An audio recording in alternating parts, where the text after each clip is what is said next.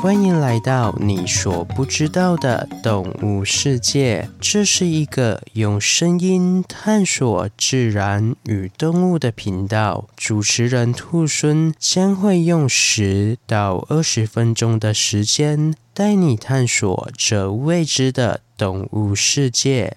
第六十集：世界的巨无霸。各位听众朋友，大家好，我是兔孙。本次是由定哲及小薇所投稿的主题，谢谢你们的投稿。另外，本次的投稿者定哲与小薇也有各自的问题要询问兔孙。那你们所问的问题都会在节节目中进行解答，请仔细收听吧。我们都知道，所谓巨无霸是一种用于形容庞然大物的形容词。但是，各位朋友有没有想过，巨无霸到底是什么？又或是说，巨无霸到底是谁呢？其实啊，巨无霸是《汉书·王莽传》中所提到的巨人。文中记载，巨无霸。出身山东，高一丈，大十围。所谓的丈是古代的计量单位，不过丈的长度会依照时代不同有不同的定义。而现代的一丈大约等于三点零三公尺，因此就算不知道王莽时期的一丈有多长，也可以大概猜到一丈高的巨无霸有着超乎常人的身高了。同时，巨无霸也力大无穷。根据记载，巨无霸的力气比三匹马儿还要更巨大。在昆阳之战时，王莽就任命他为垒尉，用他驱赶老虎、花豹、犀牛、大象等猛兽，以增加军威。因此，后来巨无霸就用来形容庞然大物。而今天的主角，世界的巨无霸，可可想而知是大中之大、巨中之巨的庞然大物。从古至今，可以符合这个称号的动物几乎没有变过，就是游泳于海洋中的蓝鲸了。蓝鲸是鲸下目须鲸科须鲸属中最大的物种，其体型巨大，从古至今只有已经灭绝的史前巨鲸足以匹敌。史前巨鲸的体长超过三十三公尺，体重重达一百七十七公吨，而目前记录到最长的蓝鲸体长为三十三点六公尺，体重则无法精确估计，原因是蓝鲸过于巨大，体重难以测量。过去捕鲸人所用的称重方式是将蓝鲸分割成一块块较小的部分，再逐一称重，但是这个方式非常不准。因为在这个过程中，它们原有的各种体液将会流失殆尽，以至于最后两道的体重远远不及原本的重量。但是尽管如此，蓝鲸仍有一百五十到一百八十公吨这样可怕的重量。而目前公认最精准的体重测量数据是来自美国国家海洋。哺乳动物研究所所记录的一头二十七公尺的蓝鲸，它的体重为一百七十七公吨。虽然说蓝鲸的体长与体重会让没有见过它的人觉得它们应该是一头笨重的巨兽，但是事实并不是如此。蓝鲸属于优雅的瘦长体型，让人不觉得丰腴，甚至还有点。瘦，同时也是这样的身形，使蓝鲸在冲刺时速度可达时速五十五公里，相当于一台超级重量坦克以摩托车的速度在前进，可想而知是有多快了。不过，如此重量级的坦克要维持这样的速度及体型，应该需要非常大的燃料吧？那它的食物是什么呢？其实啊，蓝鲸所吃的食物恰恰与它的体型相反，是体长只有两公分的磷虾。说到这边，兔孙就觉得大自然真的很神奇，体型最大的动物竟然是吃体型超小的动物，但同时也觉得很公平。要维持庞大的身躯，也需要大量的食物，因此蓝鲸每天需要捕食五千公斤重的磷虾以维持体重。也因此，往往磷虾较多的地方，也会出现蓝鲸的身影。而蓝鲸的大嘴巴可以吞进九十公吨的海水，但是讽刺的是，蓝鲸的喉咙无法吞下比排球还要大的东西，因此就必须进行过滤了。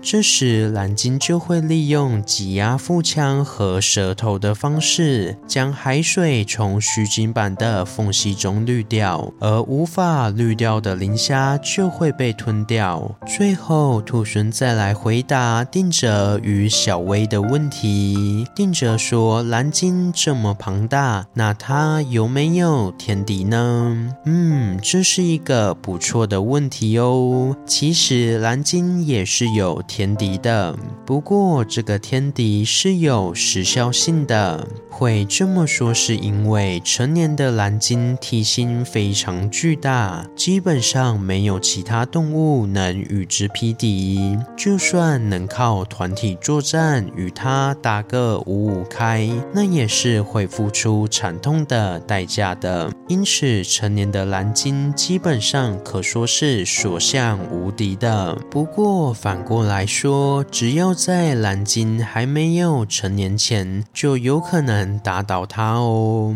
而我们前前几期的主角海洋霸主杀人鲸就是一个很好的例子。如同前次所说，杀人鲸非常聪明且善于团体作战，因此若是蓝鲸宝宝落单时，就很有可能受到杀人鲸群的攻击而死亡。因此，杀人鲸可说是蓝鲸宝宝的天敌了。再来，小薇想要了解的是蓝。鲸的演化。嗯，关于蓝鲸的演化，就要从最早的鲸鱼演化开始说起。距今五千万年前，有一种长着长尾巴、外形有点像是小麋鹿的氏足动物，它们叫做印原蛛。印原蛛生活在古印度的河流附近，平时以果实、蔬菜为生，是个标准的素食主义者。由于印原蛛只有家猫的大小，因此想要吃掉它的掠食者比比皆是。为了要逃离这些掠食者，印原蛛拥有类似于河马的骨骼，利于它在河中行走。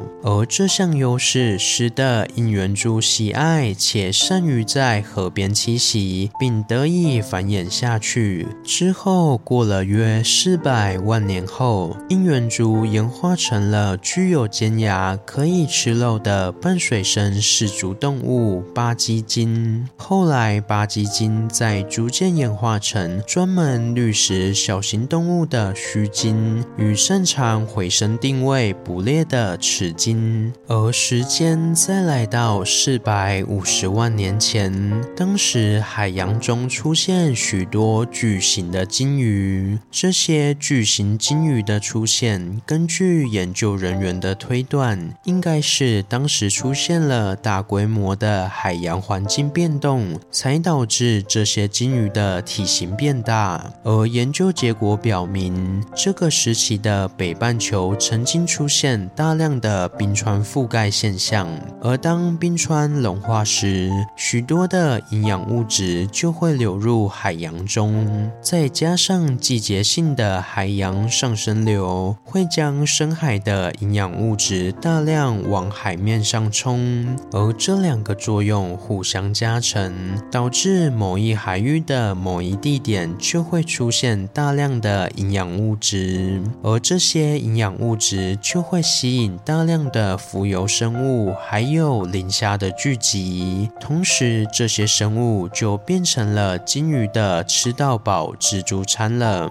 除此之外，史丹佛大学的生理学家杰米里也说，要能有效率地吞食如此大量的微生物，就需要可以吞得下它们的大嘴巴与可以滤掉其他杂质的过滤系统。因此，具有滤食能力的须鲸才可以在这一时期快速地增加体积。另外，芝加哥大学的进化生物学家格雷姆说，除了充足的食物外，食物与食物之间也必须有足够的距离，才是诱使鲸鱼变大的关键因素。因为磷虾与浮游生物的爆发式出现是有季节性的，所以鲸鱼就必须在不同季节游往不同海域，才能获得足够的食物。而体型越大，就越利于长距离的移动。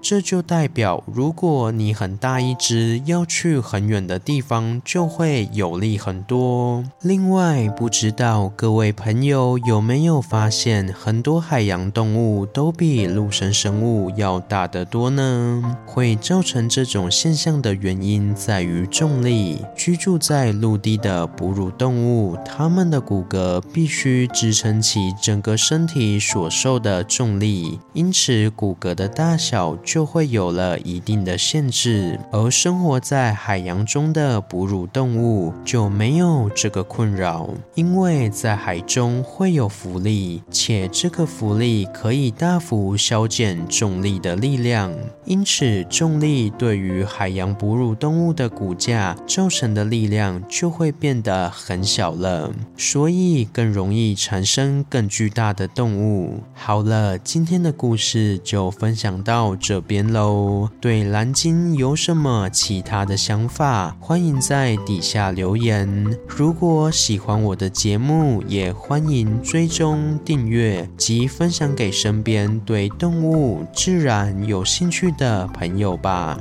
最后，如果想要鼓励兔孙的话，可以到 Apple Podcast 上给兔孙五星评价。或是点开赞助页面，给予兔猻小额的回馈，回馈的金额一部分也会捐给相关的动物福利机构哦。这样一来，除了可以给兔猻鼓励外，还可以做善事哦。那我是兔猻，我们下次见，拜拜。